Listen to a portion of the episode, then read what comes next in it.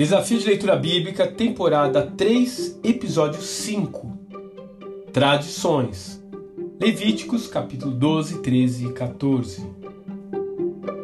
No pacote de ordenanças entregues ao povo por Moisés, estavam incluídos desde preceitos cerimoniais até leis de justiça social, passando também por alguns princípios daquilo que hoje chamamos de vigilância sanitária.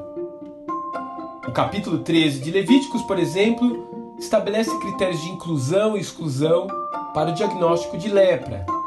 Naquele tempo, incluía uma gama de doenças dermatológicas que iam além da hanseníase propriamente dita. Em contrapartida, o capítulo 14 traz as orientações e o protocolo que deveria ser seguido no caso de cura de um indivíduo anteriormente classificado como leproso e orienta o processo de inclusão dele de volta à comunidade. Ao ler esse capítulo, eu inevitavelmente me remeto a Lucas capítulo 17, quando Jesus cura os dez leprosos. Nessa ocasião, os infectados ficavam à distância, conforme previsto no protocolo de isolamento social da época.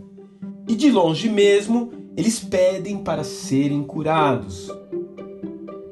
O Senhor então simplesmente os envia para se apresentar perante os sacerdotes, mesmo antes deles estarem visivelmente limpos. E então, nesse ato de fé, enquanto caminhavam até o templo, esses homens são curados. É um milagre sem dúvida maravilhoso.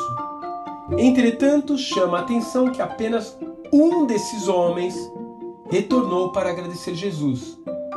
E era bem esse um samaritano.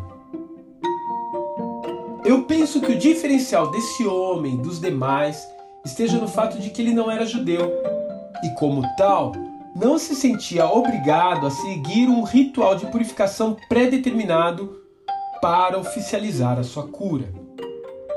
Ele simplesmente se sentiu livre e voltou para agradecer aquele que o havia tão maravilhosamente curado.